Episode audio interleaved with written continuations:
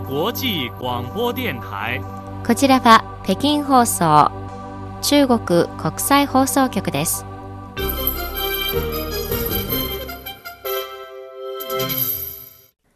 こんばんは。ニュースをお伝えします。まず、主な項目です。習近平総書記は中国共産党中央政治局常務委員を率いて、延安革命記念地を訪問しました。国防部報道官は、日本は台湾問題に干渉してはいけないと訴えました。中国で健康管理サービスを受ける65歳以上の高齢者が1億人を超えました。以上、この時間のニュースの主な項目です。はじめに。習近平総書記は27日午前、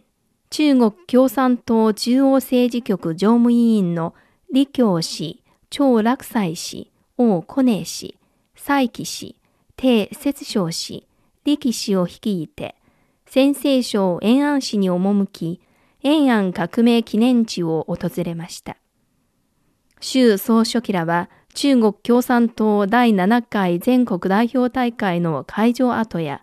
毛沢東氏の旧居などを訪れ、延安革命記念館で偉大なる道のり、中国共産党中央の延安における13年の歴史の陳列を参観しました。中国国防部の27日の定例記者会見で、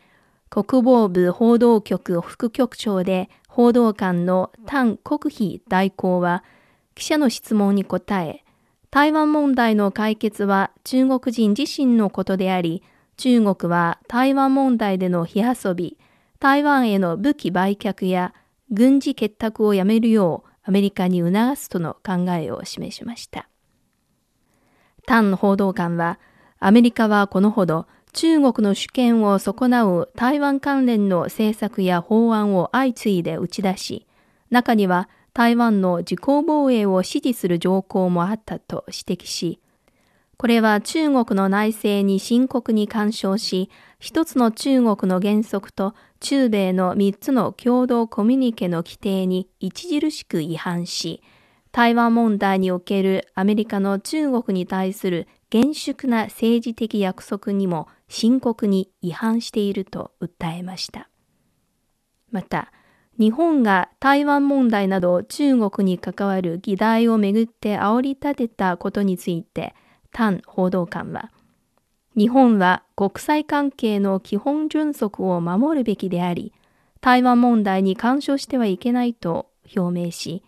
50年前、日本は中日共同声明で中華人民共和国政府が中国唯一の合法政府だと厳粛に認めたと強調した上で、近年、日本は何もかも他国の中国抑制政策に同調している。これは地域諸国による平和と発展への追求や協力を促進する共通の願いに背いている。今年は中日国交正常化50周年にあたり、日本は初心を再び温め、中国と共に向き合い、両国関係が常に正しい軌道に沿って発展することを確保すべきだ。日本は歴史を鏡とし、軍事安全分野で現行を慎み、中国の内政に干渉したり、中国の安全と利益を損ねたりしてはならないこと、地域の安全と安定を破壊してはならないことを心に刻むよう促すと呼びかけました。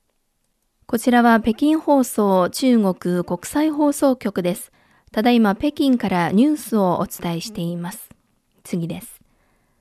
中国の2021年度国家高齢者事業発展広報がこのほど国家衛生健康委員会全国高齢者弁公室により発表されました。それによると、2021年末時点で60歳以上の高齢者人口は2億6736万人で、総人口の18.9%を占め、うち65歳以上で健康管理サービスを受ける高齢者は1億人を超えています。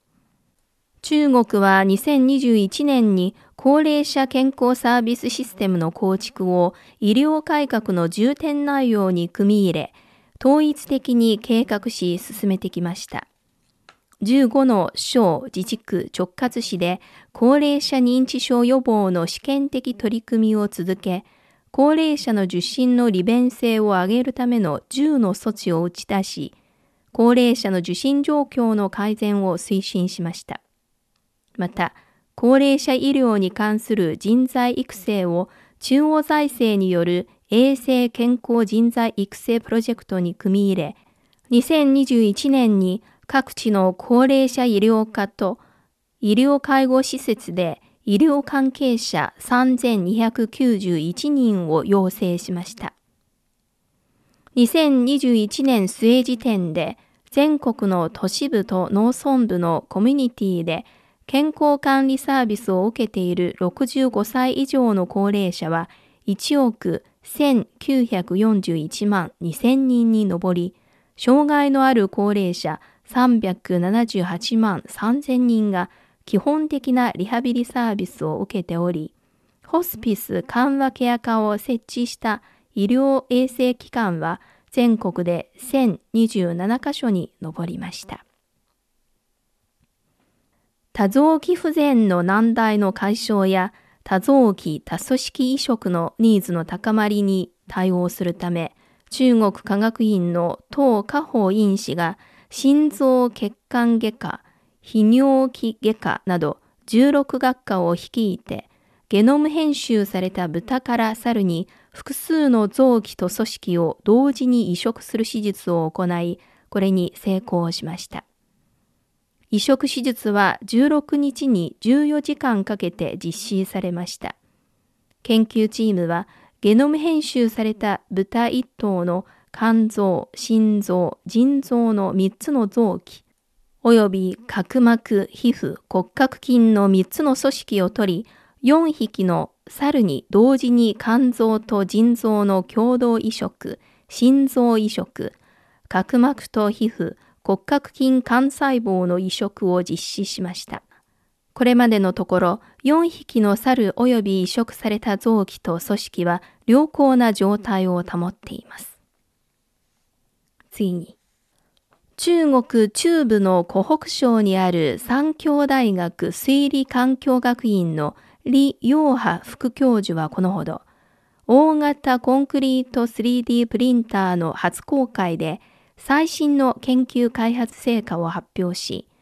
3D プリンターは設計図さえあればデジタル建築設計法とロボットの自動制御システムにより理想的な建物を自由にプリントできると説明しました。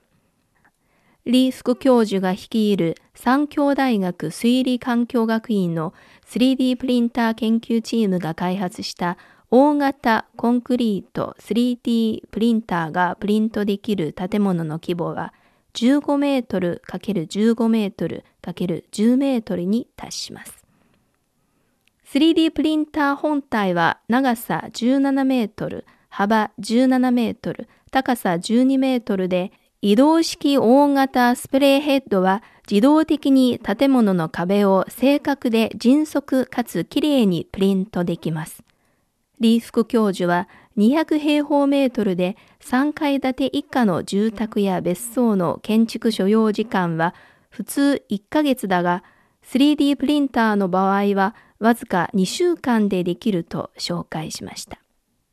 また、現段階では 3D プリンターは農村振興と新農村建設に用いられる予定で、将来的にはビルやダムなどのインフラ施設の建設分野及び水利、電力スマート建設分野でも使用が見込まれると述べました。以上、この時間のニュース、欧州閣がお伝えしました。